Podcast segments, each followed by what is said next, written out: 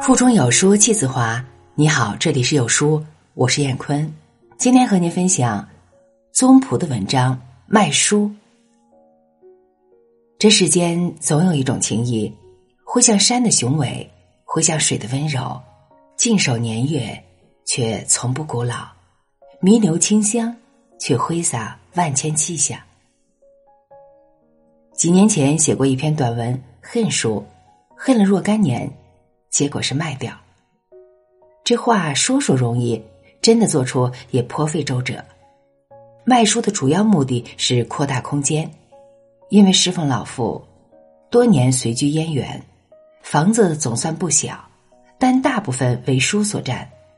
四壁图书固然可爱，到了四壁容不下，横七竖八向房中伸出，书墙层叠挡住去路，则不免闷气。而且新书源源不断，往往信手一塞，混入历史之中，再难寻觅。有一天忽然悟出，要有搁新书的地方，先得处理旧书。其实处理零散的旧书早在不断进行，现在的目标是成套的大书。以为若卖了即可腾出地盘又可贴补家用，何乐而不为？依外子仲的意见，要请出的首先是丛书集成，而我认为这部书包罗万象，很有用。且因他曾险些错卖的几本，受我责备，不免有嫌恨的嫌疑，不能买。又讨论了百纳本的二十四史，因为放在书柜之处正好放饭桌，但这书恰是父亲心爱之物。虽然他现在视力极弱，不能再读，却愿留着。我们笑说这书有大后台，更不能买。众屡次败北后，目光转向《全唐文》。《全唐文》有一千卷，占据了全家最大书柜的最上一层。若要取阅，须得搬椅子、上椅子、开柜门、翻动叠压着的卷册。好不费事作为唯一读者的众屡次呼吁卖掉它，说是北大图书馆对许多书实行开价，查阅方便多了。又不知交何运道，经过文革洗礼，这书无损污，无缺册，心中暗自盘算着，一定得卖个好价钱，够贴补几个月。经过讨论协商，顺利取得一致意见。书店很快来人估价，出价一千元。这部书究竟价值几何，实在心中无数。可这也太少了。因向北京图书馆馆长请教，过几天馆长先生打电话来说，《全唐文》已有新版，这种线装书查阅不便，经过调查，价钱也就是这样。书店来取书的这一天，一千卷《全唐文》堆放在客厅地下，等待捆扎。这时，我才拿起一本翻阅，只见纸色洁白，字大悦目。随手翻到一篇讲音乐的文章：“烈与悲者绝之声，欢与壮者鼓之声。烈与悲似火，欢与壮似勇。”作者李。心想，这形容很好，只是久不见悲壮的艺术了。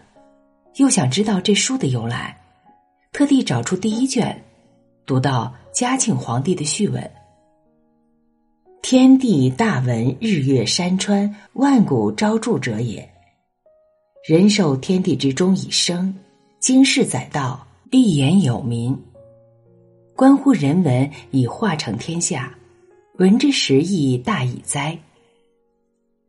又知嘉庆十二年，皇帝得内府旧藏唐文善本一百六十册，认为体力未协，选择不精，命儒臣众家厘定，于十九年编成。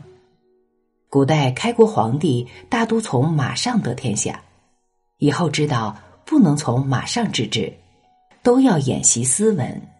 不敢轻读知识的作用，似比某些现代人还多几分见识，我极厌烦近年来流行的宫廷热，这时却对皇帝生出几分敬意。虽然他还说不出“科学技术是生产力”这样的话。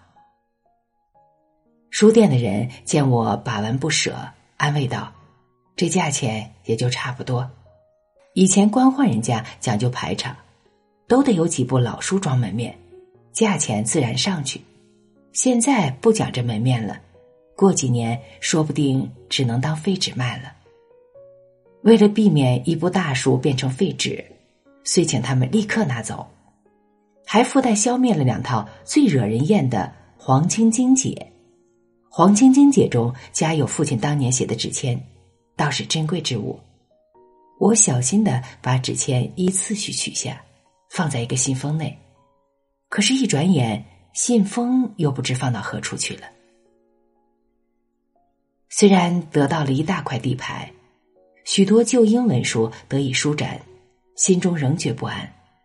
似乎卖书总不是读书人的本分事以致读到了。书太多了，读书杂志一九八八年七月号的这篇文章，不觉精神大振。吕书香先生在文中介绍一篇英国散文《毁书》，那作者因书太多无法处理，用麻袋装了大批出版诗集，午夜沉之于爱武适合。书既然可毁，卖又何妨？比起毁书。卖书要强多了。若是得半夜里鬼鬼祟祟跑到昆明湖去摆脱这些书，我们这些佣人怕只能老老实实的缩在墙角，永世也不得出来了。最近一次会上得见吕先生，因书籍受到的启发，吕先生笑说：“那文章有点讽刺意味，不是说毁去的是出版诗集吗？可不是。”出版诗集的意思是，那些不必再版、经不起时间考验的无病呻吟，也许他们本不应该得到出版的机会。对大家无用的书可毁，对一家无用的书可卖，自是天经地义。至于卖不出好价钱，也不是我管得了的了。如此想过，心安理得，整理了两天书，自觉辛苦。等疲劳去后，大概又要打新主意。那时可能真是迫于生计，不只为图地盘了。好文章分享完了，感谢聆听，再见。